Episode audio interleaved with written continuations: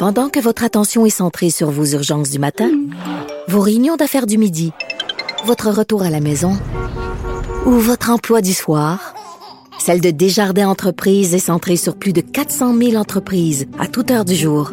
Grâce à notre connaissance des secteurs d'activité et à notre accompagnement spécialisé, nous aidons les entrepreneurs à relever chaque défi pour qu'ils puissent rester centrés sur ce qui compte, le développement de leur entreprise. Et restez branchés.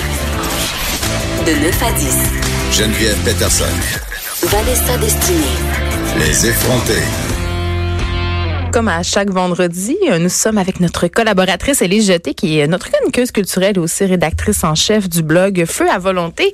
J'ai envie de te demander, Élise, si tu vas regarder les Oscars ce dimanche. Oui, Geneviève, je suis pas capable de m'empêcher de regarder les Oscars. Normalement, par exemple, je fais plus mes devoirs que cette année. J'essaie de voir la majorité des films qui vont qui vont gagner des trophées. Je- J'essaie de voir là. euh, Tu fais tes prédictions. oui, c'est ça. Mais là, cette année, j'ai été un petit peu euh, un petit peu lâche. Est-ce que tu penses que Lady Gaga va gagner l'Oscar de la meilleure actrice?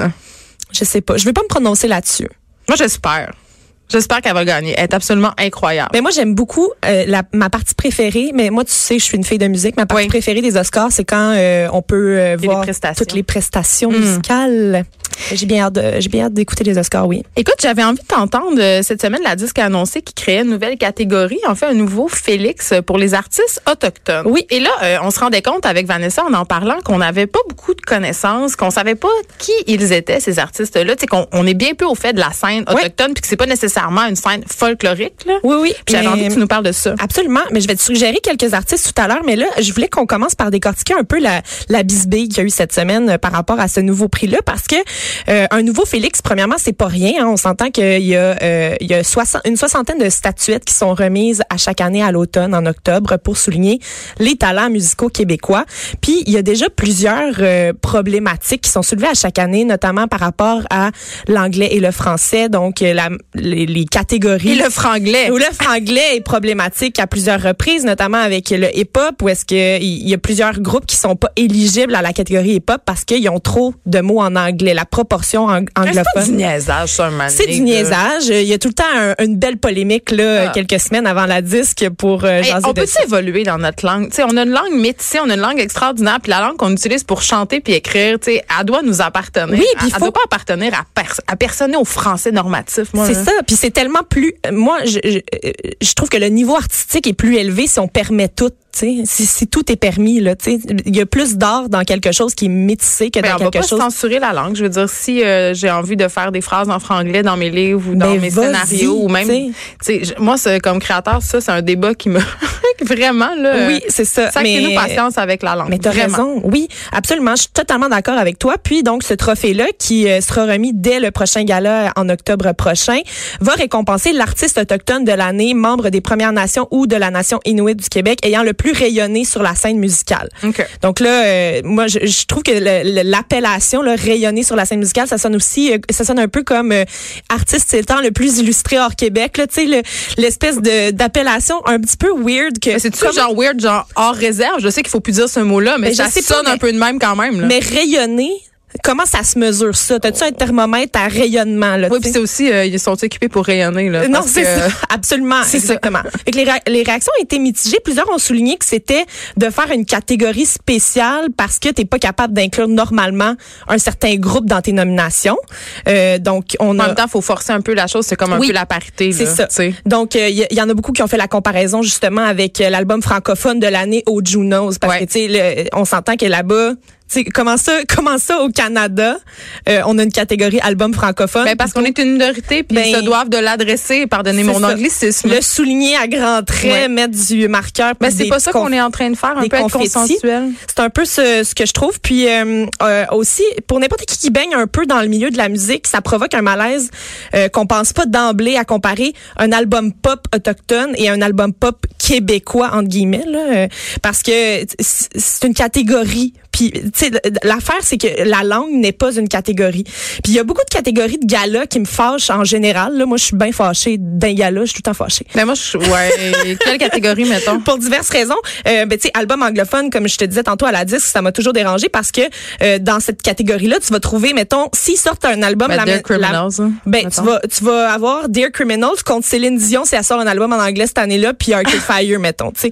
Ouais, ils ont pas vraiment de c'est chance. quoi le rapport, tu sais? euh, Puis pour euh, d'autres raisons, j'ai jamais compris la catégorie musique du monde, tu sais. Hey, ça, ça a le dos large. Ça, c'est la catégorie qu'on on met les gens qu'on sait pas où mettre. Ben non, c'est ça, c'est pas un style de la musique du monde, ce n'est pas un style, tout comme adulte contemporain, ça c'est pour d'autres raisons. Hey, ça, c'est adulte contemporain, qu'est-ce que tu veux dire par adulte On contemporain? dirait, on dirait des noms de peinture. Tu sais, C'est quand ça. tu lis des échantillons de peinture, c'est marqué euh, rose incandescent de beauté. C'est la même affaire. On dirait qu'ils ont comme inventé des catégories pour faire beau. T'as-tu compris? Fait que, euh, il y en a plusieurs qui ont dit, ouais, mais tu sais, euh, c'est une avenue qui a été endossée par l'Assemblée des Premières Nations au Québec-Labrador et par la Société Communication euh, Atikamek-Montagnais. Euh, Donc, c'est ça. Eux, les principaux intéressés sont heureux. sont d'accord avec ça. On y voit quand même une sorte d'opportunisme qui vise un peu à dédouaner d'avoir oublié de mettre cette portion-là de notre culture euh, de l'avant avant aujourd'hui.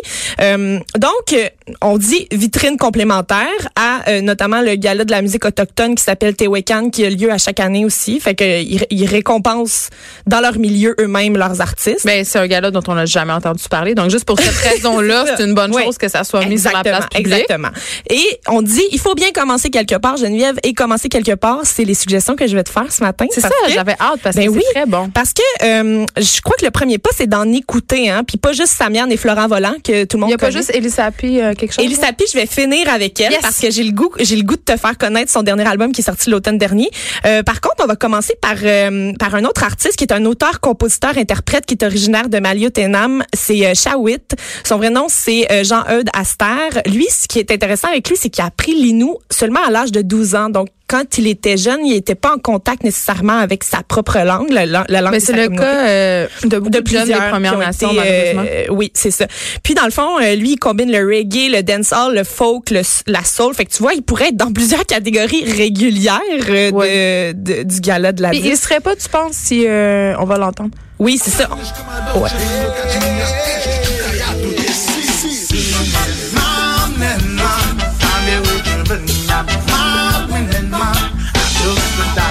Fait que c'est du reggae inou. Oui, Ça, c'est un métissage intéressant. t'as l'air étonné. Ben, je trouve que c'est un métissage intéressant. Puis je- la question que je te posais avant qu'on parte sur l'extrait, c'est de se dire, tu penses que euh, cette personne-là aurait pas pu être dans une autre catégorie s'il n'y avait pas eu euh, la catégorie euh, autochtone parce qu'on n'aurait tout simplement pas su que ça existait. On l'aurait pas poussé là, tu sais, on l'aurait moi la- l'affaire c'est que tu sais je trouve ça intéressant parce que là on va avoir effectivement une catégorie pour rayonner. C'est là que je ramène leur mot, le rayonnement. On va rayonner, on va faire rayonner. c'est important pour avoir des subventions, autochtone. faire rayonner Oui, euh, la culture autochtone. il y aura un rayonnement. On ne sait pas s'il se serait Ouais. rendu dans une autre catégorie, mais il y aura un rayonnement. OK. Un autre groupe euh, que j'avais envie de te faire connaître, qui lui plus actif, euh, de- il est actif depuis plus longtemps, depuis la fin des années 90. Il propose quelque chose d'un peu plus traditionnel en termes de musique autochtone. Euh, c'est la chanson qu'on va entendre. Elle est sortie en 2016. Elle fait partie du dernier album du groupe qui s'appelle Maten. Euh, mais euh, ils sont très actifs. Eux, la raison pour laquelle je voulais qu'on les connaisse, c'est parce qu'ils font vraiment partie des festivals de musique autochtone. Donc, quand euh, il y a des festivals, même sur- des festivals de musique régulière, et là, je fais des guillemets, là, j'aimerais Oui, juste je le souligne. Elle fait des guillemets. Euh, sur la côte nord notamment, on va on souvent les inclure dans la programmation. Euh, donc la chanson qu'on va entendre s'appelle Utapanash Tushtet.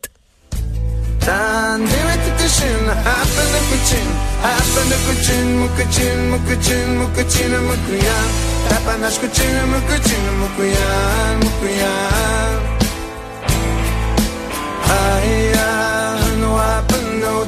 c'est drôle, Élise, parce que c'est quand même un son très folk. Très, ça peut même faire penser à de l'americana. Absolument. Pourquoi pas album folk de l'année? Ben, hein, ça- all- allons-y. Pourquoi? Qui dit folk, dit folklore, donc ça Pourquoi va. s'empêcher? Et là, euh, je vais t'amener complètement ailleurs, Geneviève. OK. Je te sors de ta chaise euh, confortable. Est-ce que je vais m'étouffer pour une deuxième fois pendant Ça cette émission? Il y, aurait une- il y a des bonnes chances. Euh, je te parle euh, d'un d'un gars qui est un, un cri et un abénaki qui s'appelle Pakeso Mukash. Euh, il est originaire du Nunavik et euh, il s'est d'abord fait connaître au sein d'un duo qui s'appelle euh, Serre Harmony et qui chantait en cri et en anglais, donc il mélangeait les deux. Hey, là, il va être mêlé dans ces catégories. Oui, c'est ça. Wow. Et là, maintenant, ce qui est très particulier avec lui, c'est que c'est il a décidé d'adopter le, le son dance et électro. Et là, euh, il y a il y a peu de paroles dans les chansons. C'est surtout on en entend surtout des des chants folkloriques en En background. en background. Euh, puis les vidéoclips sont très intéressants à regarder parce que On les voit sur YouTube? On met sur YouTube, on peut voir euh, effectivement comment euh, il y a aussi les danses traditionnelles qui viennent avec. Ah, on va ça. aller en mettre sur On la page Facebook des effrontés. Oui, bonne idée. On va entendre ça.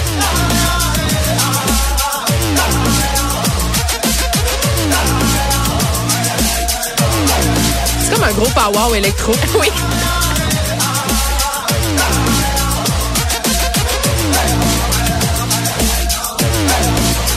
J'adore.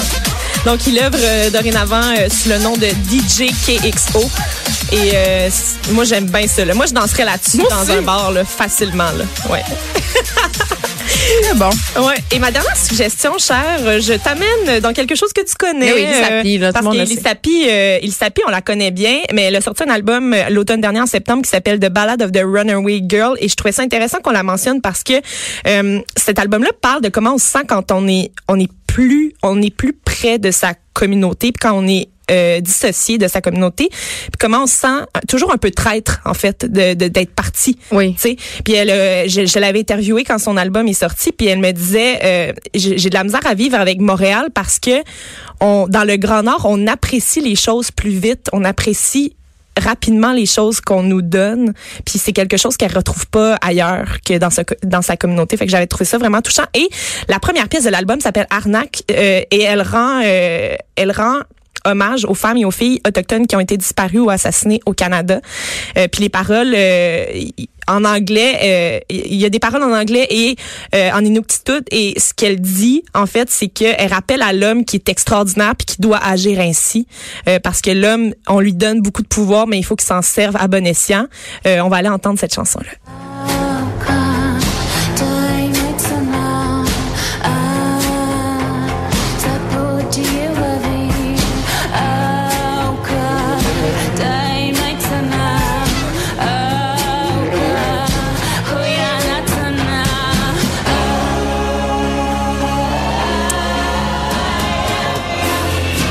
fan d'Elissa Pie, je dois l'avouer. Pas de la personne, mais sa musique, je trouve un peu que c'est la Carla Bruni des Premières Nations. OK. J'irais pas jusqu'à dire ça. J'ai beaucoup apprécié son dernier album. euh, je dois dire, euh, moi, c'est- un de mes coups de cœur de l'année euh, dernière. J'ai une question piège pour Oui, toi. Élise. T'as peut-être pas la réponse. Tu sais, tu connais Chloé Sainte-Marie, qui est l'ex-femme du défunt réalisateur Gilles Carle. Oui. Qui chante beaucoup en langue, Oui. en langue amérindienne. Comment, on trouve ça maintenant, euh, à l'ère euh, des scandales sur l'appropriation culturelle, la démarche de Chloé Sainte-Marie? On est-tu pour ou on est contre? En même temps, tu sais, on, on parle avec le justement avec la disque qui sort sa, sa catégorie euh, musique autochtone. Ouais. On parle de donner de la visibilité par tous les moyens. Puis elle en a eu beaucoup de la visibilité. Mais moi, je euh, me dis, tu sais, si comme femme blanche. C'est ça. Si t'as une tribune, puis si t'as un public, pourquoi ne pas utiliser Tu sais, je comprends le concept d'appropriation culturelle, Geneviève.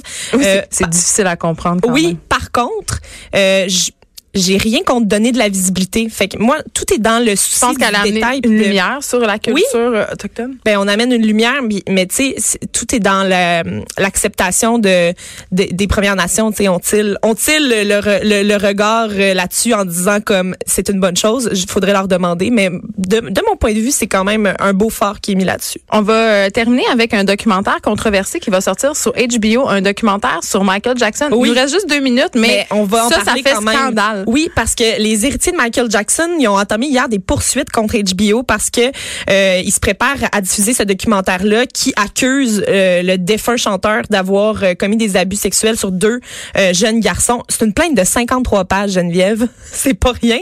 Et euh, ça a été euh, d- déposé au tribunal de Los Angeles. On dit qu'il y avait un accord de non-dénigrement en 92 qui avait été signé quand Michael Jackson était encore en vie, puis qui ça fait en sorte qu'on on, on vient violer. On euh, profane cet accord-là. Exactement. OK.